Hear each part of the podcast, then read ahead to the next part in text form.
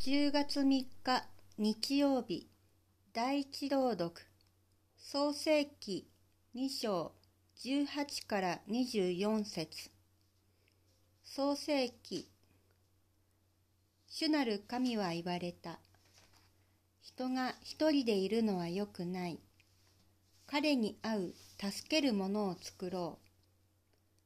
主なる神は野のあらゆる獣、空のあらゆる鳥を土で形作り、人のところへ持ってきて、人がそれぞれをどう呼ぶか見ておられた。人が呼ぶと、それはすべて生き物の名となった。人はあらゆる家畜、空の鳥、野のあらゆる獣に名をつけたが、自分に合う助ける者は見つけることができなかった。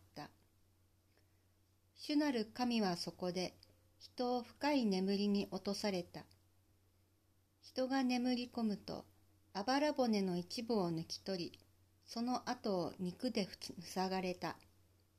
そして人から抜き取ったあばら骨で女を作り上げられた。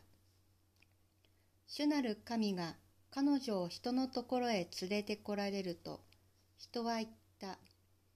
ついにこれこそ私の骨の骨、私の肉の肉。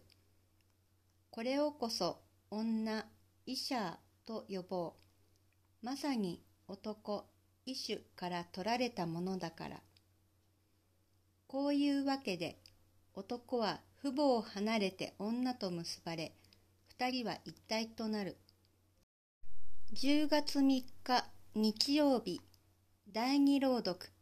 ヘブライ人への手紙2章9から11節ヘブライ人への手紙皆さん、私たちは天使たちよりもわずかの間低いものとされたイエスが死の苦しみのゆえに栄光と栄誉の冠を授けられたのを見ています。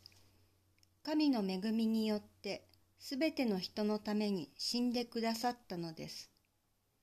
というのは、多くの子らを栄光へと導くために、彼らの救いの創始者を数々の苦しみを通して完全なものとされたのは、万物の目標であり、源である方に、ふさわしいことであったからです。事実、人を聖なるものとされる方も、聖なるものとされる人たちも、すべて一つの源から出ているのです。それで、イエスは彼らを兄弟と呼ぶことを恥とされないのです。